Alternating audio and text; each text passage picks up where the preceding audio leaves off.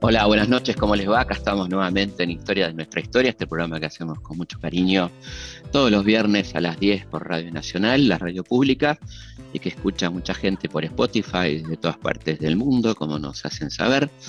En este caso vamos a hacer una entrevista muy interesante con un protagonista de la historia que es Marco Somigliana, que tiene que ver con dos momentos muy importantes de la historia argentina.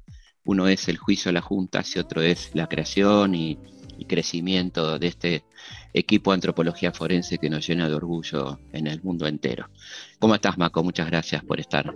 Bien, gracias. Gracias a ustedes, porque a mí me, interesa que estas cosas se sepan. Bueno, contame cómo, cómo llegás vos al equipo de Estracera, cómo, cómo es tu vínculo con el juicio, cómo, cómo fue, qué hacías antes y, y cómo llegaste ahí, ¿no?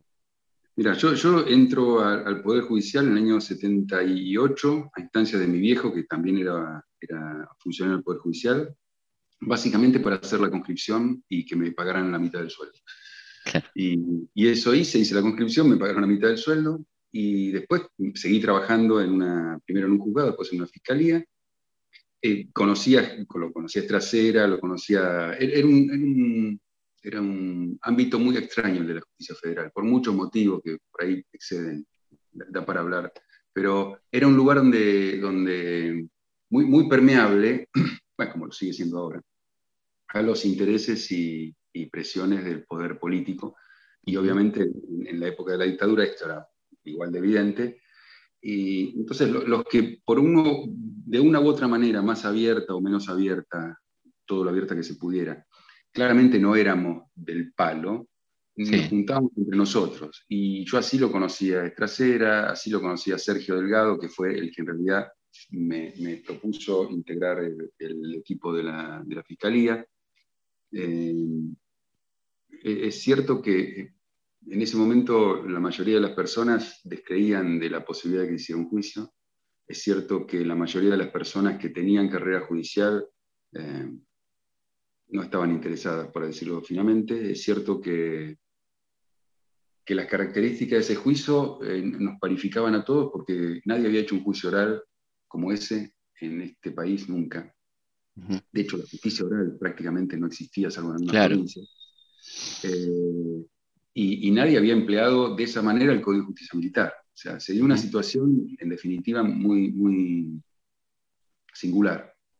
Y esa situación singular nos puso en, igualdad de condiciones a todos y eso yo creo que junto a, la reticencia de la mayoría de las personas por, participar, eh, hizo que ese equipo se formara y, muy rápidamente, seguramente bajo la presión del trabajo y sobre todo bajo la presión de, que, que otorgaba la conciencia de estar haciendo una cosa realmente única de tener el privilegio de ser las personas que le podíamos ayudar a abrir la puerta a esa marabunta de testimonios que estaban ahí esperando, pugnando porque se conocieran. O sea, gente que había pasado cosas terribles, no se las había podido contar prácticamente a nadie.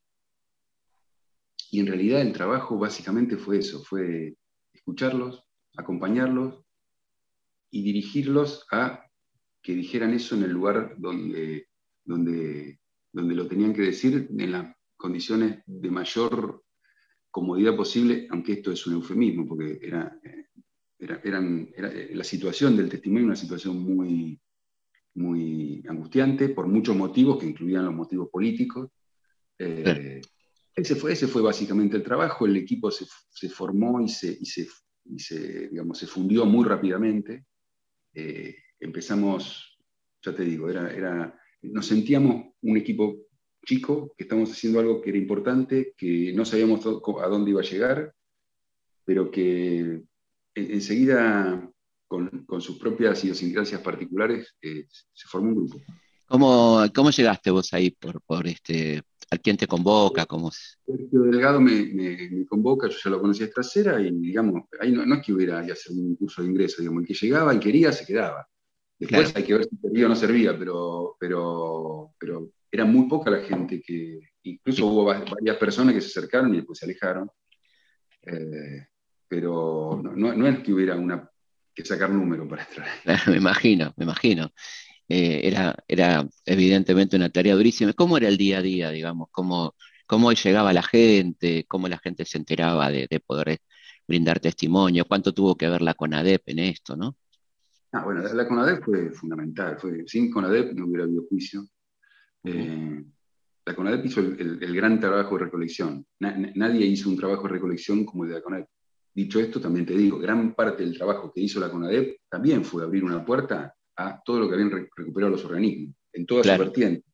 ¿no? Había organismos de, de, de, variopintos, digamos, y cada uno con, con, su propio perfil, pero bueno, esos organismos habían trabajado durante toda la dictadura. Claro. La la PDH, CELS, digamos, eran, eran, habían estado trabajando y recuperando y, archivando información durante toda la dictadura. Y lo bueno, una parte, una parte de eso se volcó en el informe de la CID, ¿no es cierto? Que es un documento muy importante, de 1979, ¿no? Exactamente. Los organismos venían trabajando desde el día 1, digamos, desde antes, porque en realidad la represión obviamente no empezó el 24 de marzo, pero venían, venían trabajando desde hace mucho tiempo y todo eso, cuando había alguna instancia, como fue la del Congreso de Estados Unidos, como fue después la, la, CIDH, como después fue la CONADE, todo eso se, iba presentando a quien tuviera algún tipo de interés en, conocerlo. Claro. Lo que hizo la CONADE fue, bueno, recuperar todo eso, organizar todo eso, y lo que nosotros hicimos es en ese, en ese digamos, gran estanque de casos, recuperar o, traer a nosotros los casos que nos parecían, por distintos motivos, distintos motivos que incluyen la urgencia, por eso se incluyeron algunos casos que no eran particularmente sustanciosos, pero, o, no tenían pruebas suficientes. Eh, pensar en la idea de traer un, conjunto de casos que fuera representativo y que fuera probable, probable en el sentido de poder ser probado. De poder probado, claro. Y, y, o sea, aquellos en los que más prueba hubiera o en las que mejor prueba se pudiera producir en la, audiencia y que fuera manejable, ¿no? porque, porque en ese momento la CONAEP había reunido un poco menos de 10.000 casos. Era impensable hacer un juicio con 10.000 casos. Digo porque iba a durar. Sí, sí, eternamente. Por, decir, por decirlo muy simplificadamente, no es la urgencia. Todas las urgencias ¿sí? presionaban para que esto se hiciera limpia y rápidamente. Claro. Y fueron 711 casos, ¿no? Sí, Sí, que se fueron acumulando. O sea, el, primer trabajo que se tuvo que hacer es, ir a la CONADEP, eh, diríamos, discriminar esos casos y empezar a, presentar, a, empezar a, juntar la prueba, el tipo de prueba y la prueba que se le iba a pedir al, tribunal que se incorporara documentalmente o que se documentara testimonialmente en la audiencia, o de otra forma, o o lo que fuere. ¿no? Fue el, trabajo de, acumulación de datos. Para eso, ya te digo, el trabajo de, los organismos fue fundamental, todos. Claro. Creo que todos los organismos eh, se dieron cuenta de la trascendencia. Algunos fueron más enfáticos, algunos ayudaron más, otros menos, pero eso es inevitable. Sí, sí, claro. Eh, algunos mucho y era lógico que desconfiaran después de, digamos, años y años de que no te dieran bola. Y, bueno, muchas veces eran esos organismos, qué sé yo, en la PDH estaba la Fernanda Mejide, eh, en, el CELS estaba Alicia Oliveira, Fermín Miñón, eh, claro. y, ellos eran casos que ya conocían, porque los venían, sí, sí, sí. digamos, impulsando.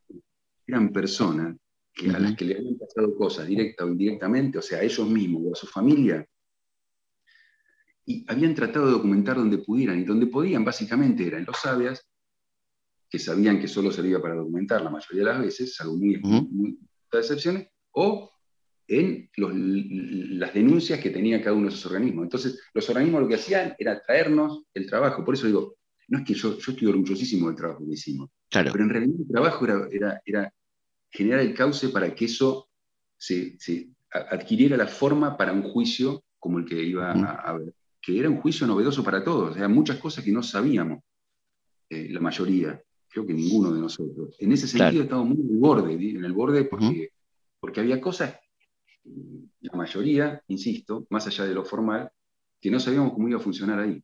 Y que y que se descubrieron cuando pasaron.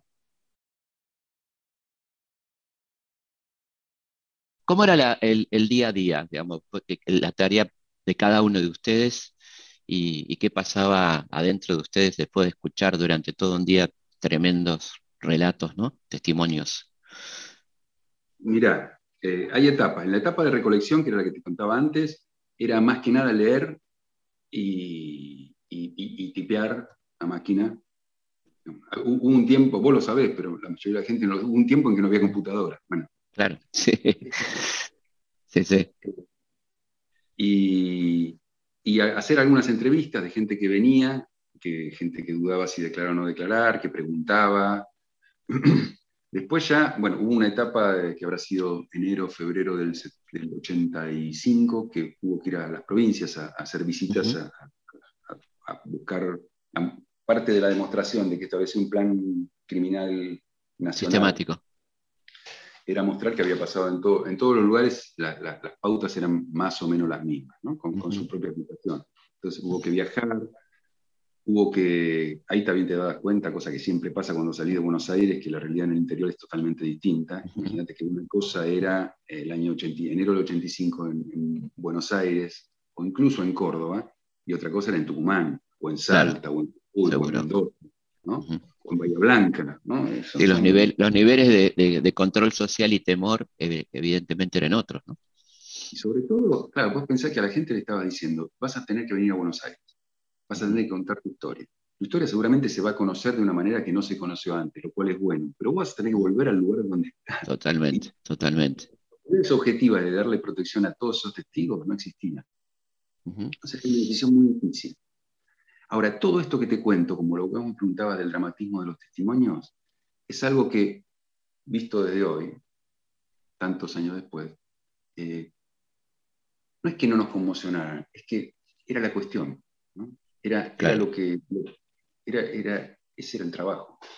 También el trabajo era inevitablemente tratar de, acompañar a la gente, que la gente te viera la cara, ¿sí? que supiera que cuando estuviera en la audiencia iba a haber alguien al lado del fiscal a quien ellos conocían, que conocían su testimonio, que sabían los peligros de su testimonio, que conocían alguien amigo, ¿viste? Claro, claro. sí, alguien que te contenga, alguien que te contenga, ¿no? alguien que esté ahí y que te defienda. Cuando, cuando los defensores te empiecen a bombardear, alguien que esté ahí te defienda. Aunque sea haciendo un gesto. Y, ahí está, y ahí está el personaje de Julio. Eh, digo, por ahí me estoy adelantando mucho, no sé si... No, no, no, no hay problema. No, acá es un programa muy, muy cortasariano, no, no tenemos problemas de sincronismo. hablemos de Julio, hablemos de Julio, que es muy importante. ¿no? Hablemos de Julio, pero no de Cortázar, que también... No, no, ¿qué te parece? Acá hablamos siempre de Cortázar. Bueno, bueno, entonces compartimos esa pasión. Eh, eh, Julio Estracer era un, personaje que tampoco había tenido un juicio oral en su vida. O sea, él no sabía qué tan histriónico era o podía ser. Realmente no lo sabía. Y él lo descubrió ahí. Y nosotros también lo descubrimos ahí. Y en un momento él se empezó a sentir muy cómodo en ese rol. Y era un rol muy bueno porque la gente sentía que esa persona que estaba ahí sentada a su izquierda eh, estaba de su lado. En un lugar donde, imagínate, Felipe, vos entras en una sala enorme. Ahora no es tan enorme, en ese momento parecía más grande. ¿no? Te hacen sentar. Enfrente de seis jueces que están en una tarima más arriba. A tu izquierda tenés un, pupitre con un fiscal y eventualmente un ayudante. Y a tu derecha tenés otro pupitre con un defensor y atrás todos los otros defensores. Atrás tenés un público que vos ni siquiera ves. Sabés que hay dos cámaras que te están apuntando, sacan fotos y te empiezan a preguntar cosas que vos tenés que declarar. De más de dura intimidad, ¿no? Exactamente, exactamente. Y lo que vos notabas, en algunos casos, los mejores testimonios seguramente, es que la gente entraba en una especie de trance. El pasado y el presente se fundían en, el relato. Y, la gente entraba en un trance increíble, increíble. Yo nunca había visto eso. No sé si lo volví a ver o si lo volví a ver, no en un, ámbito tan formalizado, como en un teatro. Claro, claro, claro. O sea, era muy difícil entrar en, trance, en, personaje que no es personaje, es entrar en pasado. Pero, alguna gente, mucha gente, lo conseguía. Sobre todo la gente que menos veces había declarado antes, eso es muy interesante para los testimonios, sos historiador, has tomado testimonio, y no es lo mismo tomar un testimonio de una persona que es la primera vez que lo cuenta o la segunda, que una persona que ya lo contó diez veces, porque inevitablemente recurre uno a, los, relatos anteriores, digamos, corte y pega. Eh, sí, pero, pero es tremendo porque yo tuve la, oportunidad de entrevistar a Adriana Calvo de la Borde y cuando, me, cuando la entrevisté, que fue 10 eh, años después del juicio, digamos, ella volvió a conmoverse y volvió a relatar vida lo mismo que había contado, que le había contado tantas veces, ¿no? Pero es que es un testimonio tan tremendo y uno va viviendo con ella lo, eh, lo que le va pasando, ¿no? Adriana fue el primer caso en la audiencia de un damnificado, porque durante las primeras audiencias declararon testigo de concepto, declaró Luz, declaró Cafiero. la anuncio, ¿no? ¿Viste? Todos los ministros de, mm. ah, bueno, la defensa querían mostrar que en realidad, bueno, todo, todo o sea, una especie de batalla conceptual. Claro. Personalmente, pero porque nosotros ya sabíamos lo que venía después, muy aburrida, muy, ¿viste? Claro, sí, sí, sí. Eh, simbólica, se diría. Sí, sí, claro. Empezó Adriana a hablar y ahí empezó lo que hoy se conoce como el juicio. Ahí empezó, realmente ahí empezó. Ahí empezó algo, empezó una dinámica eh, imprevisible, absolutamente imprevisible, como un partido de fútbol. Claro. algo, y sí, tiene que ganar el, tiene que ganar, tiene que ganar el Madrid, pero por ahí, viste, Rayo Vallecano le gana. ¿no? Empezó claro. Empezó esta, cosa imprevisible que, que vos veías que los actores o sea, las personas que estaban ahí, el público que estaba ahí, los jueces, el fiscal, las defensas, entraron en una especie de juego, en el sentido más, más, más serio de la palabra, en, el que, en el que todos estaban cambiando a partir de las cosas que potenciaban. De esa transmutación que te digo que a veces los testigos, gente que te dejaba realmente eh, conmocionada. A veces, a, veces, a veces conmocionada por el dramatismo, la mayoría de las veces, pero a veces también, como suele pasar en estos casos, conmocionada por la comicidad. De golpe había algo que te daba risa. Claro. Y en este contexto, la risa es una cosa, en un sentido, muy disruptiva, pero también como que te vuelve a, te vuelve a situar, ¿no? Te, vuelve a traer. Casi terapéutica, ¿no? Claro. Sí, sí, no, me acuerdo, bueno, testimonios tremendos como de el caso Avellaneda, ¿no? De Flores Avellaneda. Mira, no, te dije que no iba a hablar, pero tanto en la película como en el documental que después hizo eh, que, había hecho mi viejo, que yo se los pasé a lo de la película para que lo vieran, porque creo que les, sirvió bastante, hay una angustia del que tiene que mostrar eso, que es, una, es otra angustia tremenda, y decir, ¿qué dejo afuera? Vos en una película tenés dos horas, en un documental largo como el de mi viejo tenés diez horas, pero en dos horas, en diez horas, en cien horas, siempre te tenés que tomar elecciones. Y esa elección tremenda, ¿Por qué una cosa así? ¿Por qué Adriana Calvo? Mi trabajo de parto comenzó alrededor de las 7, 8 de la noche, supongo. Era de tardecita ya. Era mi tercer hijo. Yo sabía que iba a ser muy rápido. Después de muchas horas, llegó un auto, un patrullero. Me subieron al auto y salimos de la comisaría quinta. Delante iban dos personas de civil. El auto era un patrullero. Yo lo vi. Yo iba acostada en el auto, los ojos vendados y con las manos atadas atrás. Eh, me dediqué absolutamente todo el tiempo que duró el viaje a decirles que yo me iba en libertad, que a mí me habían dicho que me largaban, que me llevaran a un hospital. Ellos me dijeron que me llevaban a un hospital. Me decían que sí, me decían que sí a todo, me insultaban. Les decía que estaba por nacer mi criatura, que no podía aguantar más, que pararan, que era inminente, no era mi primer hijo, yo sabía que estaba por nacer.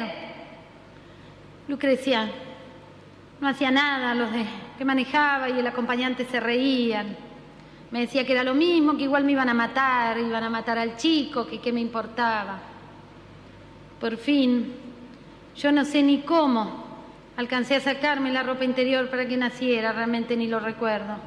Les grité, íbamos a toda velocidad por la ruta que une La Plata con Buenos Aires. Iba el auto a toda velocidad y yo les grité, ya nace, ya nace, yo no aguanto más. Y efectivamente, Nació, nació mi beba. Lucrecia gritó, ya nació, paren. Pararon en la banquina. Mi beba nació bien, nació bien, era muy chiquita. Quedó colgando del cordón, se cayó del asiento, estaba en el piso. Yo le pedía por favor que me la alcancen, que me la dejen tener conmigo. No me la alcanzaron. Lucrecia le pidió un trapo al de adelante, que cortó un trapo sucio, y con eso ataron el cordón. Y seguimos camino. Habían pasado tres minutos. Mi beba lloraba. Yo seguía con las manos atrás. Yo seguía con los ojos vendados. No me la querían dar. Señor presidente, ese día hice la promesa que si mi beba vivía y yo vivía, iba a luchar todo el resto de mis días porque se hiciera justicia. Pero así como el de Adriana, hubo testimonios espeluznantes, increíbles, maravillosos. Algunos, algunos que yo me acuerdo concretamente que, prácticamente no vio nadie porque sucedieron a las 2 de la mañana. Claro, de gente, de gente que, ya te digo, venía, que hizo cosas que yo nunca había visto hacer en términos de relato. por ejemplo, por ejemplo. Había un profesor de historia tartamudo, un personaje, ojo, la tartamudez es una cosa muy interesante para el que cuenta porque genera en el, ¿viste? En, el, que oye. Mucha atención, mucha atención. Y como que vos lo querés, ¿viste? Claro, que es ayudar. Momento del relato, Raúl. Este era Hugo Pascual Luciano. Era un profesor de historia de Temperley que había estado secuestrado dos veces en el sur y que tenía una forma muy campechana de decir las cosas y encima era, era, era tartamudo. Fue una cosa increíble, increíble. Incluso hasta hoy lo pienso desaprovechada porque ponerle que declaró dos horas, porque todo el mundo estaba muy cansado de esa hora. Claro. Incluso él que estaba de las dos de la tarde esperando declarar. ¿no? Sí, sí. pero fue un despliegue. Y, si te digo ese, te puedo, decir el, padre del sapo Rufa en Córdoba, eh, la señora Serviño de Tucumán. O sea, estaba lleno, todos los días tenías uno o dos. Claro. El relato, de, la fuga de Seré. Claro. Por primera vez en primera persona. Exactamente. O sea, era, era, había, cada día tenías algo, todo el tiempo. El famoso pero también, yo cuando te digo trance, a nadie vi tan en trance como a Pablo Díaz cuando declaró. Pablo Díaz, claro. Víctor Basterra, ¿no? Víctor Basterra también. Víctor fue, Víctor fue, la persona que, una de las personas que más cosas se jugó en ese juicio y una de las personas que peor terminó ese juicio. Porque a él, digamos, no, se, no se probó, el tribunal no dio por probada su secuestro posterior a la última vez que estuvo con otra gente. Y ese día fue, o sea, pasaron muchas cosas raras. Por ejemplo, estaba Borges en la sala. Cierto. Eh, y, a Basterra lo querían destrozar. O sea, los defensores necesitaban desacreditarlo. Por las fotos, claro, entre otras cosas. ¿no? fotos y porque te llevaba las imputaciones hasta, hasta el final de la dictadura, incluso un poco más, porque en realidad su libertad vigilada duró hasta el invierno de 1984. Un año antes del juicio. Un año antes del juicio. Para que se dé cuenta la naturaleza transicional de este juicio. O sea, todavía no se habían retirado. estaban disputando muchas cosas en esa sala. Claro. ¿Y cómo era el tema de, la, el tema de las amenazas? Yo te digo la verdad, no, es por, viste, ah, se están haciendo los cancheros. El tema de las amenazas era un tema cotidiano y yo te diría que menor. También por inconsciencia, porque realmente podría haber pasado alguna cosa peligrosa. Pero eh, yo no tengo, no, y creo que no soy yo solo, ¿eh? creo que ninguno de nosotros, ninguno del grupo, tuvo eh, alguna sensación de, de, cosas siniestras relacionadas con nuestra seguridad. Otras cosas sí vos veías, ¿no? El miedo, vos veías el miedo de la gente que iba a declarar. Claro el miedo pánico de la gente muy valiente que estaba, estaba ejerciendo su valentía, porque estaba cagada en la puerta por tener que ir a declarar. Y claro, claro, y sí. Fíjate, fíjate después lo que tuvimos con López, ¿no? O sea que no, era, no, era, no era, el miedo no es sonso, digamos, ¿no? Esa, era la naturaleza siniestra de, que, es de la atmósfera. Esa, la gente que, venía, declaraba y se, y se iba de vuelta a su casa. Vamos a una pausa y seguimos aquí en Historia de nuestra historia, charlando con Marco Somigliana sobre aquel histórico juicio de 1985. Historias de nuestra historia, con Felipe Piña, por Nacional, la radio pública. Los hechos, los lugares, los personajes son muchos. La forma de contarlos, una sola. Historias de nuestra historia. Con Felipe Piña. Por Nacional. La radio pública.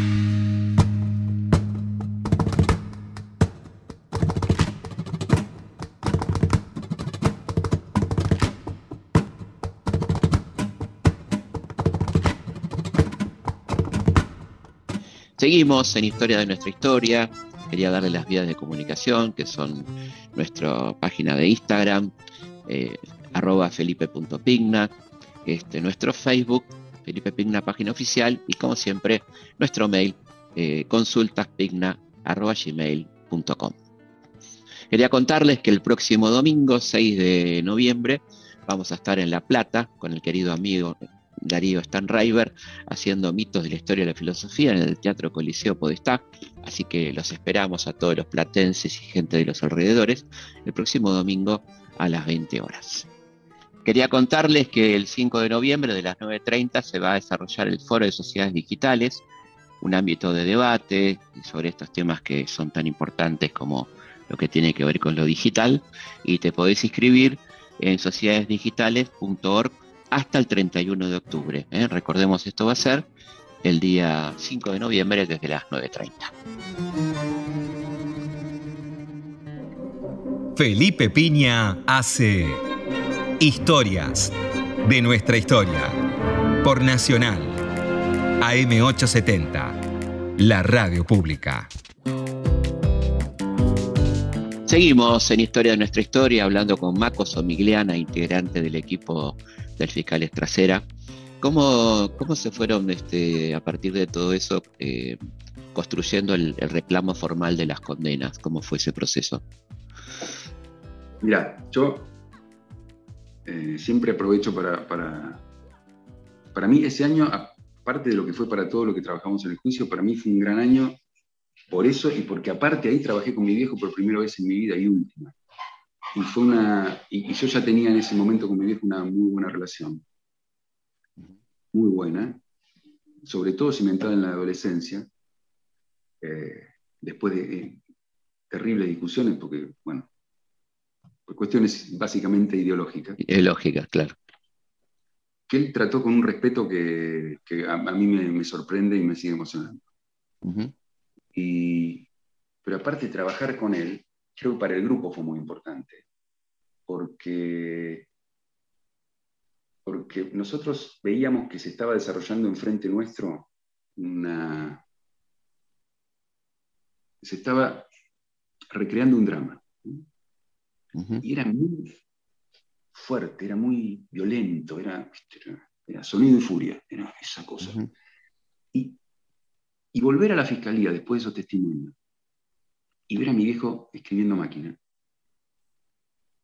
para mí, en ese momento, y creo que para todos los que estábamos ahí, nos dio una sensación de cierta seguridad en el sentido de que todo esto que estamos percibiendo no era solamente para eso, que ya hubiera sido mucho, sino que esto, todavía encauzarlo, formalizarlo, ponerlo, envolverlo de una determinada manera para que fuera una, acusación. Claro, claro. y, y al mismo tiempo también nos divertíamos mucho. éramos, éramos, cultores todos nosotros de un humor negro eh, irreproducible, inevitable eh, en ese contexto. Eh, trabajamos como, como bestias y nos divertíamos muchísimo. ¿Cómo era Julio en ese punto, en el punto del humor y, como, como líder del grupo, digamos, ¿no? de alguna manera? Mira, Julio era un tipo no en vano tenía el apodo que se supo ganar. era un tipo explosivo, explosivo. ¿Cuál era el apodo? Loco. El loco trasera. Loco. Para nosotros, eh, muy cariñosamente, porque fue un tipo, ya te digo, un tipo que también se descubrió a sí mismo ahí, que tuvo la altura. Se le pueden criticar miles de cosas como a todo el mundo. Sí. Nadie tiene, nadie tiene la, foja limpia, como se diría, todos, todos, sobre todo una transición, sobre todo viniendo de donde venimos. Y el culo sucio, yo te diría que mm. los que lo teníamos menos sucio eran porque más jóvenes nada más. Claro. Como inconscientes. Pero pero a, mí, si, voy a hacer una, digamos, calificación, yo te diría, Julio, Julio se descubrió a sí mismo en ese juicio, descubrió cosas de él que no conocía. Se vio embarcado en un, tren enloquecido que nadie sabía para dónde iba y él estuvo a la altura. Y eso es algo que yo sigo reconociendo hoy. Eh, y, yo ya no soy un pendejo de, sí, sí, sí. No es tan frecuente como uno puede pensar. Hay mucha gente que habla, hay mucha gente que critica, hay mucha gente que. Y tiene todo el derecho a hacerlo, ¿no? No, no, digo que, pero, pero después, si, si, vos lo viste haciendo eso, es, ah, bueno, ¿viste? Claro. no, bueno, pero Maradona se drogaba. Sí, sí, está bien. No, pero aparte, aparte eh, había que estar ahí, ¿no? por otra parte. En, todas estas cosas que estamos hablando de cosas que alguien hace, hay que estar ahí. Hay que estar ahí. y hay que ser, me parece a mí, ya viejo, hay que ser muy respetuoso en el juzgamiento, porque es muy fácil desde afuera decir. Sí, por supuesto. Es que Sí, sí.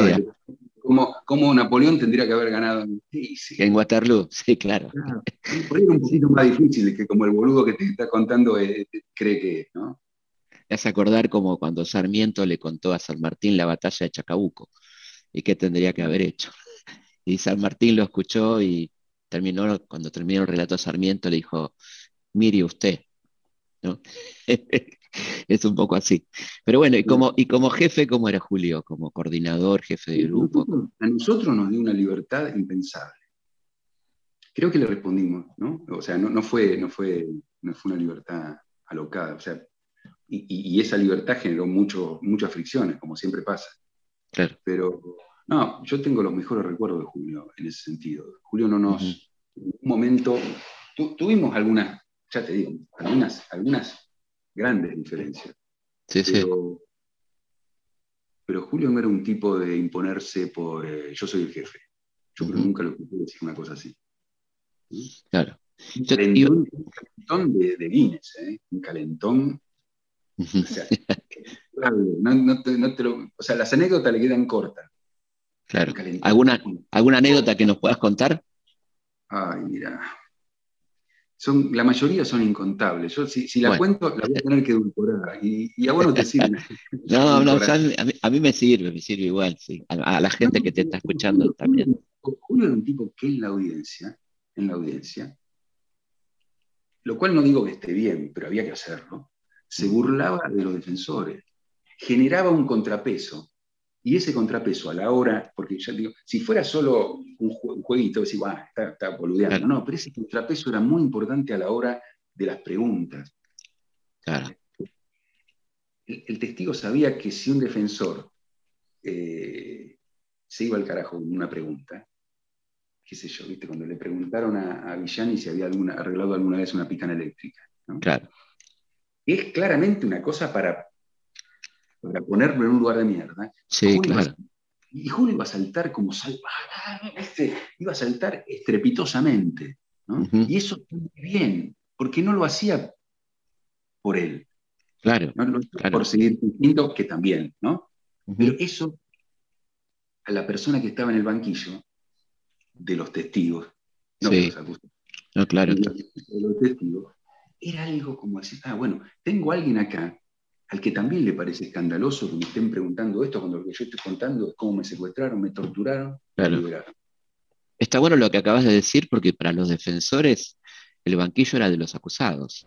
El detenido dice que hasta ese momento podían subir, el, perdón, el testigo dice que podían subir los detenidos. Eh, perdón, señor presidente, le pido que le sugiera al señor fiscal que no se ría cuando me equivoco Eh, este, eh, silencio en la sala. Eh, no lo he visto, mm, yo, así que pero ruego que las partes se respeten mutuamente, que no entremos. Yo lo hago aquí y en mis declaraciones este, este, fuera del tribunal, señor presidente.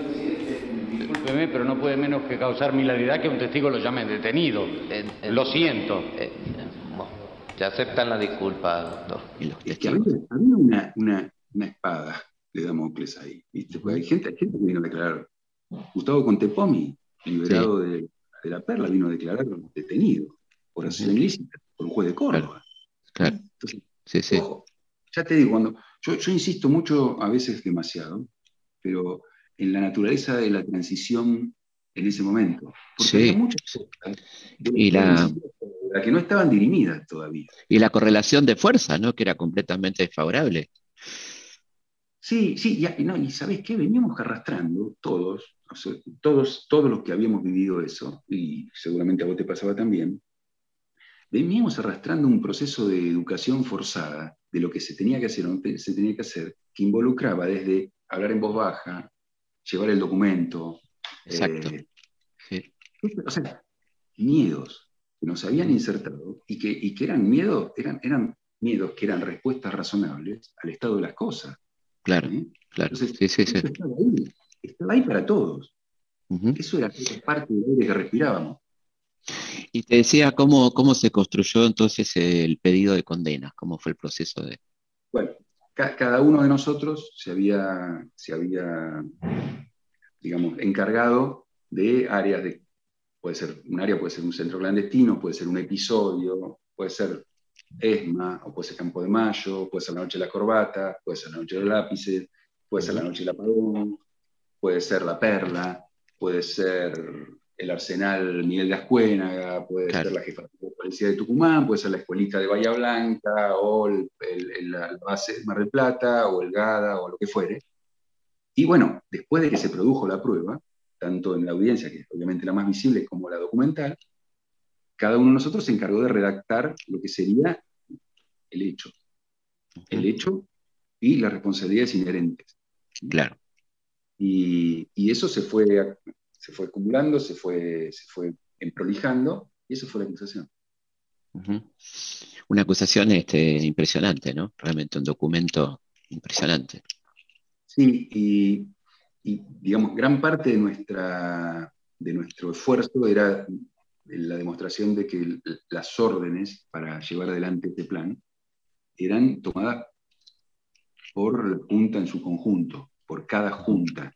O sea, nuestra acusación fue lo que se llamó una acusación por junta. O sea, todos los hechos ocurridos en el momento de poder de una junta determinada era imputada a todos los integrantes de esa junta. Claro, La Cámara optó por otro camino, se puede discutir, se, ha discutido mucho, la, división por fuerza. O sea, cada, comandante era responsable de que había ocurrido en, la jurisdicción de su propia fuerza. Lo cual alivió, por ejemplo, mucho el peso de la Fuerza Aérea, ¿no? por ejemplo. De Agosti, digo. Sí, sí. Sí, bueno, lo de Agosti en ese momento para nosotros fue indignante. Eh, pero, pero también, eh, ya te digo, insisto, perdón, pero era la transición. O sea, había cosas. No, no, no, sí, sí, sí. Había cosas no estoy hablando, no, estoy, no lo estoy cuestionando, digo, simplemente que por ese método, e- lo podemos cuestionar, pero digo, el método llevaba a que la fuerza con menos participación relativa en la represión eh, le haya valido a Agosti eh, una condena menor, ¿no? Tiene, muchas aristas el tema que, bueno, ahora por ahí ya, no tiene tanta importancia, más que como una, discusión historiográfica, que no es que no la tenga, ¿no? Pero, sí, sí, sí, entiendo. La idea era si el, órgano de poder político, que era la Junta, ¿sí?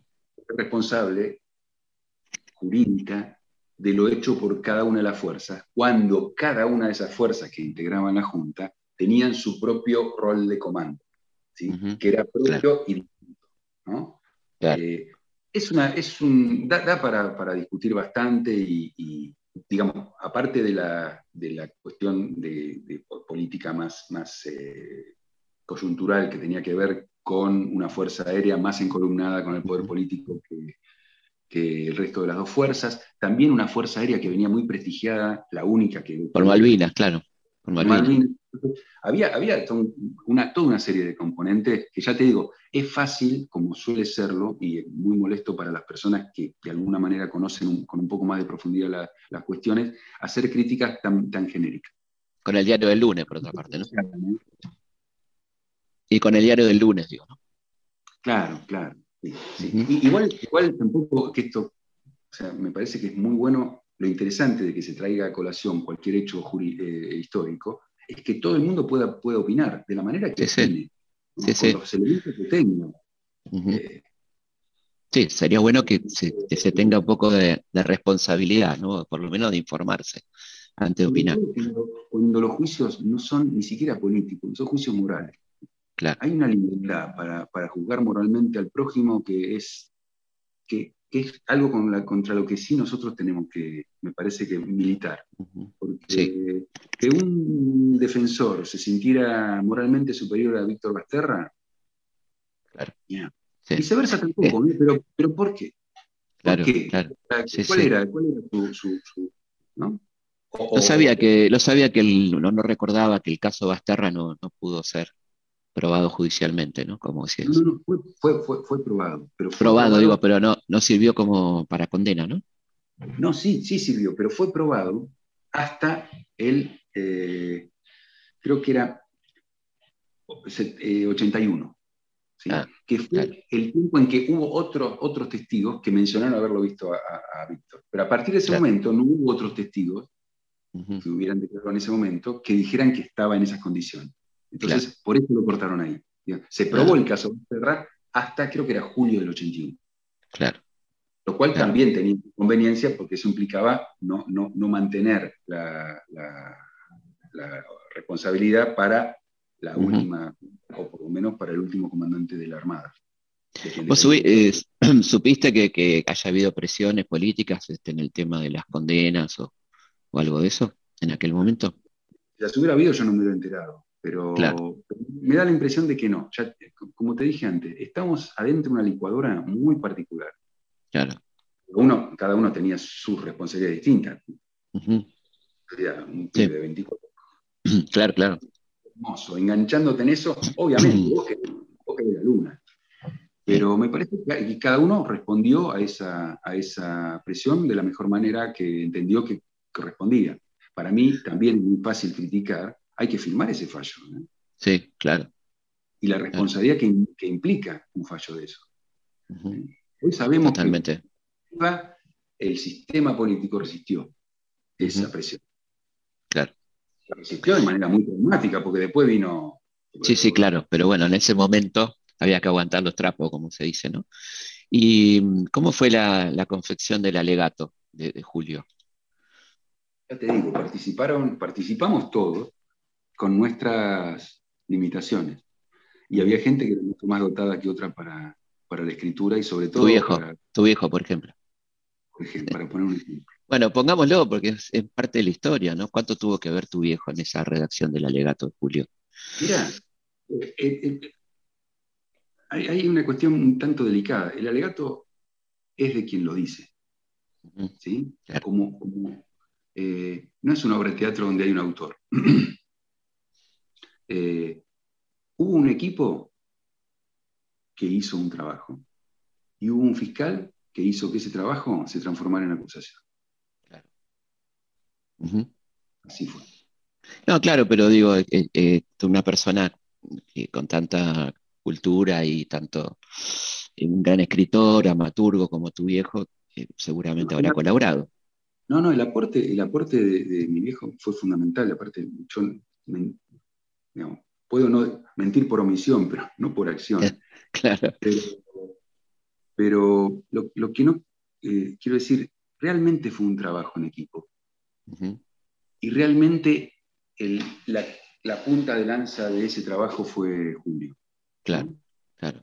Pero, ¿por qué te lo digo? Porque, primero, me parece muy, muy educativo para todos saber más allá de que todos hemos sido educados en, las películas de cowboy, que en general no hay héroes particulares y, o sea, en general buenas cosas o muchas de las buenas cosas que estamos acostumbrados a suponer que son producto de una persona, no son producto de una persona. Sí, claro. claro. Lo que no quiere decir que cuando se formaliza ese trabajo conjunto, bueno, es una persona la que tiene que llevar adelante ese, ese, ese error. ¿Qué, ¿Cómo fue ese día para vos de la lectura de la sentencia, de la, del alegato? Mira, fueron varios días, fueron creo que cinco días. Porque, o sea, el alegato incluyó cada uno de los casos por lo que se. la descripción de cada uno de los casos por lo que se iba a acusar. Por lo que, en definitiva, se iba a pedir una condena en particular. Entonces, fueron varios días. Eh, lo más conocido es, eh, es el, el final, digamos. El final. Pero para mi gusto, en el transcurso del, alegato, que pues, estamos hablando de un juicio oral, ¿qué quiere decir? Que no hay un, no hay un, conjunto de papeles que sean la acusación. Esa acusación se dijo y fue, fue transcripta en actas, claro. que tienen ciertos errores. Lo que pasa es que si vos estás hablando cinco días, esto es lo que quería decir, hay fragmentos maravillosos de la, acusación que no son tan conocidos claro. y que muestran, sí, una, un, interés por la palabra, y por, pero, no, no, no, no estaría mal, por la palabra, por su preciosismo en sí mismo, sino por la palabra como mecanismo de síntesis de una situación. Claro, y de, claro. Y además que, que, difícil buscar las palabras justas, ¿no? Recordando a Paco Urondo, digamos, qué difícil buscar la palabra justa en esas circunstancias, ¿no? Eh, claro, y, el, tono, ¿viste? Porque las palabras generan un, discurso, y el tono del discurso, imagínate que es muy fácil, yo lo pienso ahora, ¿no? En ese momento no pensaba tanto, por lo menos en esto. Es muy fácil eh, pasarte de sentimental o pasarte de burocrático. Claro, claro. Encontrar un tono en el que no te vayas a la mierda para ninguno de estos. O sea, sintetices estas y, muchas otras eh, funciones, ¿no? De una manera que, digamos, la palabra muchas veces sirve, y estamos acostumbrados a que sea así, para desunir, ¿no?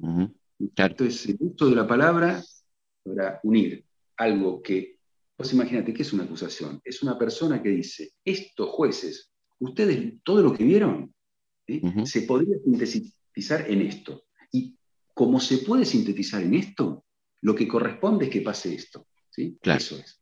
Claro.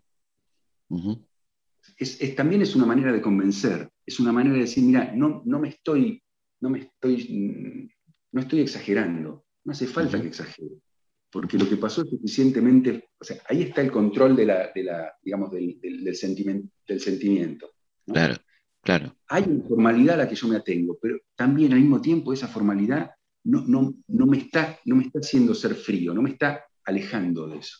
Por eso, es, una, es, como en el boxeo, ¿viste? es un tema de distancia.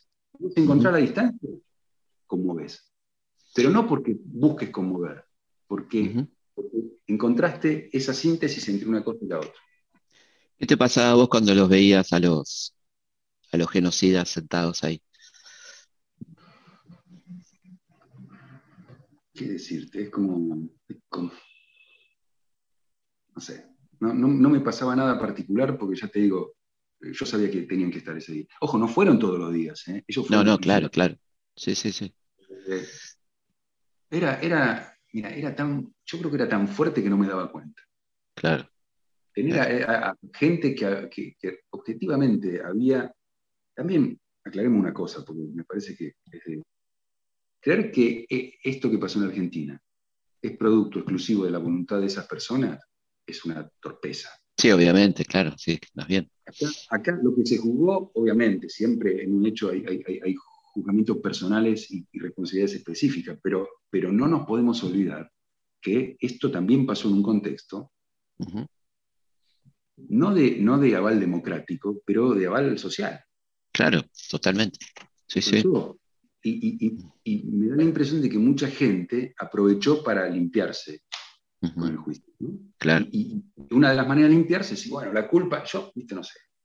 No, digo que todo lo que decían esto mintiera. Yo no sabía lo que pasaba. Claro. Yo, tenía 10 años por ahí, no sabía lo que pasaba ahora, ¿sí? sí. Por 30 años, vos sabías que un día en el obelisco apareció un tipo fusilado, o que un día en Fátima aparecieron no, 30 pero, pero además, este, Maco, algo muy concreto, si no sabía la gente lo que pasaba, cómo funcionó también la maquinaria del terror, ¿no? Evidentemente, para que la gente, para que funcionara, este, la sociedad sabía, y, de alguna manera una parte importante avaló lo, lo ocurrido, ¿no? A mí me parece que, si hay alguna enseñanza de todo esto es, ya te digo, más allá de ellos que eran la personalización de, esa política, el punto es qué, estamos dispuestos a aceptar o no dispuestos a aceptar. O sea, qué, tanto no podemos hacer los pelotudos, básicamente. Claro, exactamente. no sabía. Eso es a 1973 o a 2022, porque, porque está pasando lo mismo ahora. Y siempre pasa lo mismo, ¿viste? Hay gente que o sea, que, ah, no, no sabía que, bueno, no sabía. Sí, sí. Porque después, ¿sabes qué? Después pasan estas cosas. Bueno, Maco, muchísimas gracias. Queda un montón para charlar y, bueno, felicitaciones por el laburo realmente histórico que hiciste vos y el equipo, junto a, al fiscal Estracera, a Moreno Campo, a toda la gente que laburó en aquel momento. Eh, y en buena hora que hoy estemos nuevamente hablando de este tema con la excusa de una película, pero que deberíamos tenerlo presente como uno de los grandes hitos de la democracia, ¿no? Sí, vos sabés que, en general cuando yo hablo de esto, que trato de hablar lo menos posible, porque últimamente hay una... y esto fue así, bueno, pero eh, a mí me viste que, Viste que no, te, no hice eso, ¿viste? Muy bien, muy bien. No, no, lo prometiste, cumpliste tu promesa. No, pero, pero eh, hay una cosa muy eh, particular que pasa en este país. Seguramente pasa en otro, pero yo no lo conozco de creer que todo lo que pasó en la historia argentina es un desastre. Exactamente. Es un, mentira. Y este país es maravilloso y ha sido siendo un gran país por cosas muy buenas que se han hecho. Exactamente. Han hecho, cosas terribles, obviamente, pero en todos los países se han hecho cosas terribles. Por supuesto, por supuesto. Cualquier, ejemplo que vos busques es eso. Pero bueno, yo no digo eh, olvidemos las terribles, pero no olvidemos las buenas. Exactamente. Esta, esta es una, una, una de las más importantes. Más importante y, siempre hay que decirlo, única en la historia de la humanidad, porque nunca pasó algo parecido, ¿no? Porque Nuremberg no tiene nada que ver porque era el juicio de, los vencedores a los vencidos, ¿no? Acá estaba muy lejos de, ser la democracia la vencedora en ese momento, ¿no? Así que, bueno, Marco, muchísimas gracias. Un abrazo enorme. Otro para bueno, estamos llegando al final de este programa y nos volvemos a encontrar como siempre el viernes a las 22 acá en Historia de nuestra historia. Historias de nuestra historia. Conducción. Felipe Piña. Producción. Cecilia Musioli. Archivo. Mariano Faín. Edición. Martín Mesuti.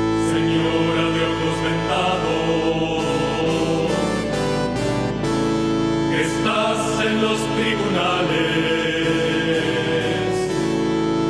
Sin ver